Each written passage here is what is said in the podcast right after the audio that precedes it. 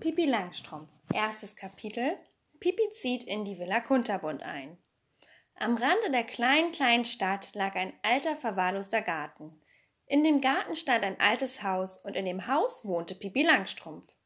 Sie war neun Jahre alt und sie wohnte ganz allein dort.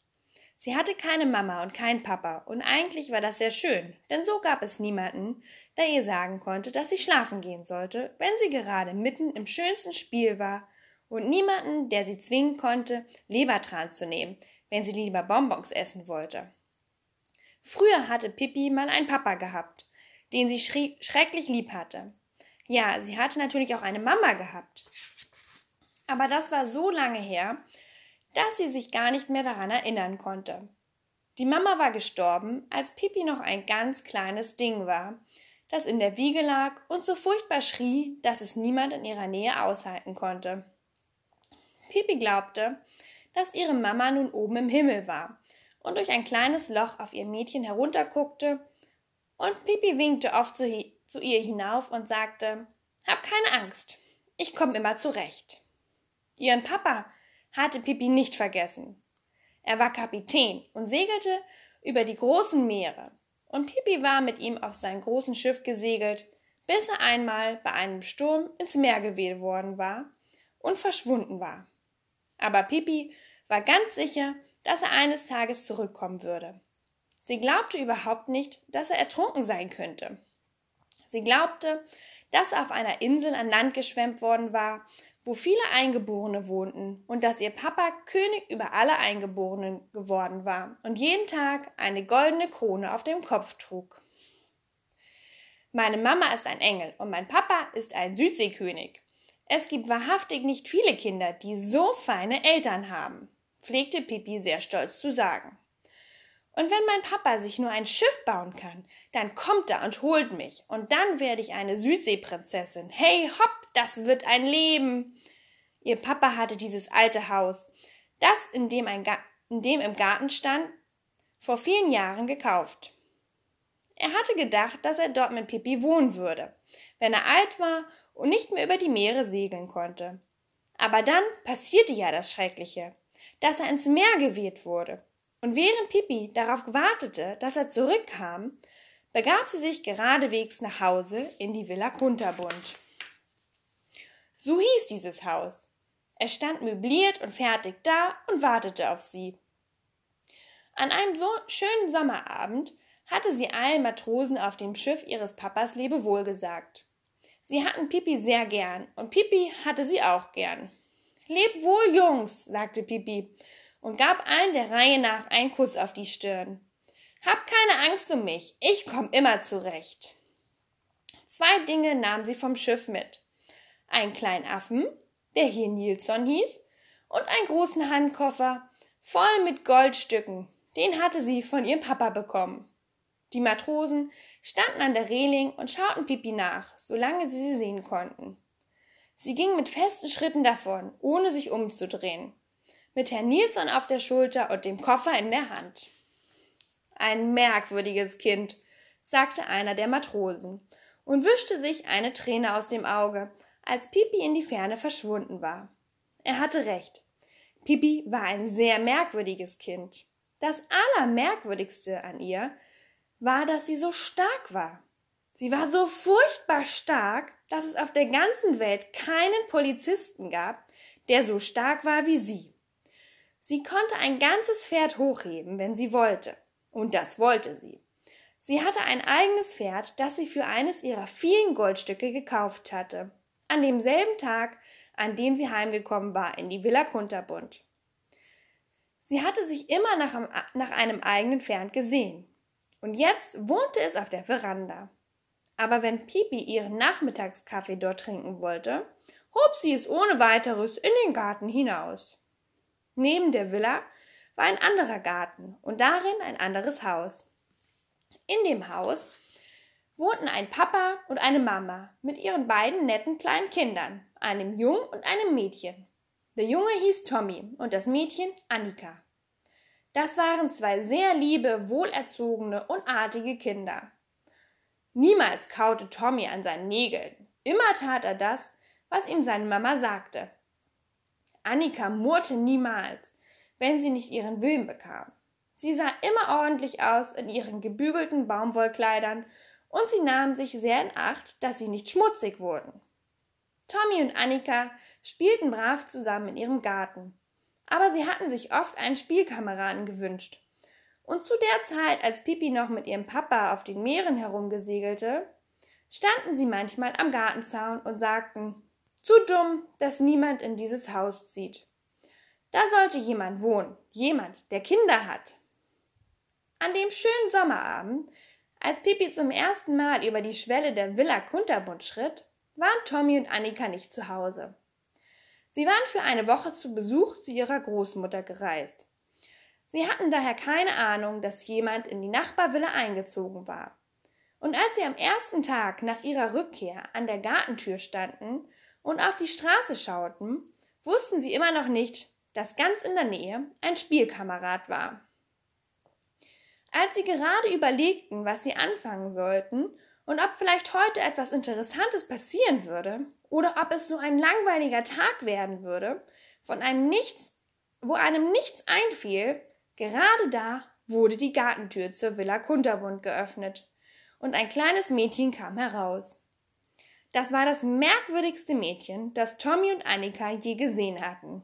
Und es war Pipi Langstrumpf, die zu ihrem Morgenspaziergang herauskam. Sie sah so aus. Ihr Haar hatte dieselbe Farbe wie eine Möhre. Und zwar in zwei feste Zöpfe geflochten, die gerade vom Kopf abstanden. Ihre Nase hatte dieselbe Form wie eine ganz kleine Kartoffel und war völlig von Sommersprossen übersät. Unter der Nase saß ein wirklich riesig breiter Mund mit gesunden weißen Zähnen. Ihr Kleid war auch ziemlich merkwürdig. Pipi hatte es selbst genäht. Es war wunderschön gelb, aber weil der Stoff nicht gereicht hatte, war es zu kurz, und so guckte eine blaue Hose mit weißen Punkten darunter hervor. An ihren langen, dünnen Beinen hatte sie ein paar lange Strümpfe, einen geringelten und einen schwarzen. Und dann trug sie ein paar schwarze Schuhe, die genau doppelt so groß waren wie ihre Füße. Die Schuhe hatte ihr Papa in Südamerika gekauft, damit sie etwas hätte, in das sie hineinwachsen könnte. Und Pipi wollte niemals andere haben. Tommy und Annika rissen erst recht die Augen auf, als sie den Affen sah, sahen, der auf der Schulter des fremden Mädchens saß. Es war ein kleiner Meer, eine kleine Meerkatze mit blauen Hosen, gelber Jacke und einem weißen Strohhut. Pippi ging die Straße entlang. Sie ging mit dem einen Bein auf dem Bürgersteig und mit dem anderen im Rinnstein. Tommy und Annika schauten ihr nach, solange sie sie sehen konnten. Nach einer Weile kam sie zurück. Aber jetzt ging sie rückwärts. Das tat sie, damit sie sich nicht umzudrehen brauchte, wenn sie nach Hause ging. Als sie vor Tommys und Annikas Gartentür angekommen war, blieb sie stehen.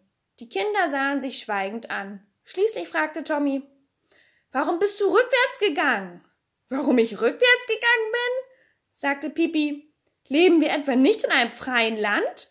Darf man nicht gehen, wie man möchte? Übrigens will ich dir sagen, dass in Ägypten alle Menschen so gehen und niemand findet das auch nur im geringsten merkwürdig. Woher weißt du das? fragte Tommy. Du bist doch wohl nicht in Ägypten gewesen. Ob ich in Ägypten war? Ja, da kannst du Gift draufnehmen. Ich war überall auf dem ganzen Erdball und hab noch viele komische Sachen gesehen, als Leute, die rückwärts gehen. Ich möchte wissen, was du gesagt hättest, wenn ich auf den Händen gegangen wäre, so wie die Leute in Hinterindien. Jetzt lügst du, sagte Tommy. Pipi überlegte einen Augenblick. Ja, du hast recht. Ich lüge sagte sie traurig. Lügen ist hässlich, sagte Annika, die endlich wagte, den Mund aufzumachen. Ja, Lügen ist sehr hässlich, sagte Pipi noch trauriger. Aber ich vergesse es hin und wieder, weißt du? Und wie kannst du überhaupt verlangen, dass ein kleines Kind, das eine Mama hat, die ein Engel ist, und ein Papa, der Südseekönig ist und das sein ganzes Leben lang auf dem Meer gesegelt ist, immer die Wahrheit sagen soll? Und übrigens, fuhr sie fort, und sie strahlte über ihr ganzes sommersprossiges Gesicht. Will ich euch sagen, dass es im Kongo keinen einzigen Menschen gibt, der die Wahrheit sagt. Sie lügen den ganzen Tag. Sie fangen früh um sieben an und hören nicht eher auf, als bis die Sonne untergegangen ist. Wenn es also passieren sollte, dass ich mal lüge, so müsst ihr versuchen, mir zu verzeihen und daran zu denken, dass es nur daran liegt, weil ich etwas zu lange im Kongo war. Wir können doch trotzdem Freunde sein, nicht wahr? Ja klar, sagte Tommy, und er wusste plötzlich, dass der Tag heute sicher keiner der langweiligen werden würde. Warum könnt ihr übrigens nicht bei mir frühstücken? fragte Pippi. Ja, richtig, sagte Tommy. Warum können wir das nicht? Kommt, wir gehen. Ja, sagte Annika. Jetzt sofort. Aber erst muss ich euch Herrn Nilsson vorstellen, sagte Pippi. Und da nahm der kleine Affe den Hut ab und grüßte höflich. Und nun ging sie durch die verfallene Gartentür der Villa Kunterbund den Kiesweg entlang, an dessen Rädern alte moosbewachsene Bäume standen, richtig prima Kletterbäume, und hinauf zur Villa und auf die Veranda. Da stand das Pferd und fraß Hafer aus einer Suppenschüssel. Warum in aller Welt hast du ein Pferd auf der Veranda? sagte Tommy. Alle Pferde, die er kannte, wohnten in einem Stall. Tja, sagte Pippi nachdenklich, in der Küche wird es nur im Weg stehen. Und im Salon?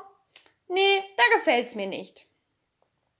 Tommy und Annika streichelten das Pferd und gingen dann ins Haus. Da gab es eine Küche, ein Salon und ein Schlafzimmer. Aber es sah so aus, als ob Pippi vergessen hätte, am Wochenende sauber zu machen. Tommy und Annika sahen sich vorsichtig um, ob der Südseekönig in einer Ecke säße. Sie hatte ihn in ihrem ganzen Leben noch kein, sie hatten in ihrem Leben noch keinen Südseekönig gesehen. Aber kein Papa war zu sehen und auch keine Mama. Und Annika fragte ängstlich, Wohnst du hier ganz allein? Aber nein, Herr Nilsson und das Pferd wohnen ja auch hier. Ja, aber ich meine, hast du keine Mama und keinen Papa hier? Nein, gar nicht, sagte Pipi vergnügt. Aber wer sagt dir denn, wenn du abends ins Bett gehen sollst und all sowas? Na, das mache ich selbst, sagte Pipi. Erst sage ich es ganz freundlich und wenn ich nicht gehorche, dann sage ich es nochmal streng. Und wenn ich dann immer noch nicht hören will, dann gibt's Hauer. Genau, verstanden Tommy und Annika das aber nicht. Sie dachten, dass es vielleicht ganz praktisch wäre.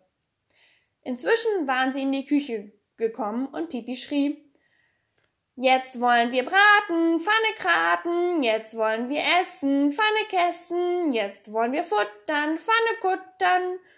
Und nun holte sie drei Eier und warf sie in die Luft. Eins fiel ihr auf den Kopf und ging kaputt, so dass ihr das Eigelb in die Augen lief. Aber die anderen fing sie geschickt in einem Topf auf, und dort ging sie dann kaputt. Ich habe immer gehört, dass Eigelb gut für die Haare sein soll, sagte Pipi und wischte sich die Augen aus. Ihr sollt mal sehen, es wächst, dass es kracht. In Brasilien laufen übrigens alle Leute mit Ei im Haar herum. Aber da gibt's auch keine Kahlköpfe. Nur einmal war da ein Alter, der war so verrückt, dass er die Eier aufaß, anstatt sie ins Haar zu schmieren. Er bekam auch richtig einen Kahlkopf, und wenn er sich auf der Straße zeigte, gab es einen solchen Auflauf, dass die Polizei anrücken musste. Während Pipi redete, hatte sie geschickt die Eierschalen mit den Fingern aus dem Kopf gefischt. Jetzt nahm sie eine Badebürste, die an der Wand hing und fing an, den Pfannekuchenteig zu schlagen, so dass die Wände ringsherum vollgespritzt wurden. Schließlich goss sie das, was übrig war, in eine Pfanne, die auf dem Herd stand. Als der Pfannkuchen auf der einen Seite gebacken war, warf sie ihn hoch, so dass er sich in der Luft umdrehte und fing ihn dann wieder in der Pfanne auf. Und als er fertig war, warf sie ihn quer durch die Küche. Direkt auf einen Teller, der auf dem Tisch stand. Esst, rief sie, esst, bevor er kalt wird. Und Tommy und Annika aßen und fanden, dass es ein sehr guter Pfannekuchen war. Danach bat Pipi sie in den Salon. Dort stand nur ein Möbelstück. Das war eine große, große Kommode mit vielen kleinen, kleinen Schubladen. Pippi öffnete die Schublade und zeigte Tommy und Annika all die Schätze, die sie dort verwahrt hatte.